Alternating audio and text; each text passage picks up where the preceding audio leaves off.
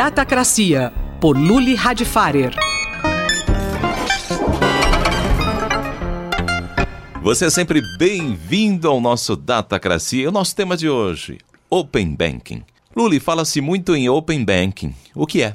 Open Banking é uma coisa que é, é muito mais revolucionária do que falada e é uma coisa que vai trazer uma novidade muito grande para a gente, que é a ideia do banco abrir o acesso à sua conta para determinados serviços financeiros. Então é como se eu tivesse uma empresa independente que não tem nada a ver com o banco, que olha o seu extrato bancário e ajuda você a tomar decisões com base nesse extrato bancário. Basicamente é abrir a relação que você tem com o banco, que é uma relação A2 fechada e centralizada, para um número muito grande de empresas.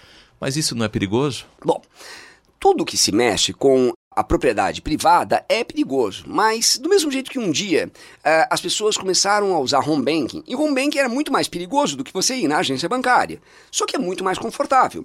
Com o tempo, eu aprendi a usar o home banking, né? Tem um monte de casos de um monte de fraude usando o home banking, mas muita gente usa o home banking cada vez mais saudável. A ideia de ter o banco aberto vai abrir para um, algumas empresas que vão tentar fraude, mas a maior parte das pessoas vai se beneficiar muito com isso.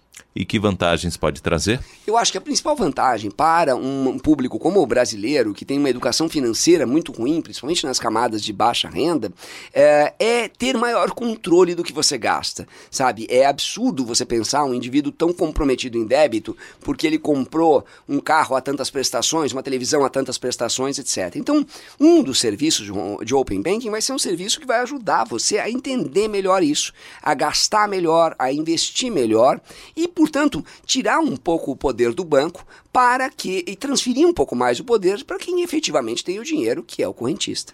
O sistema bancário pode se descentralizar? Então, aí é uma outra etapa muito maior do que essa e muito mais complicada, que vai envolver o uso de novíssimas tecnologias como essa que é a próxima revolução da internet, que é a blockchain.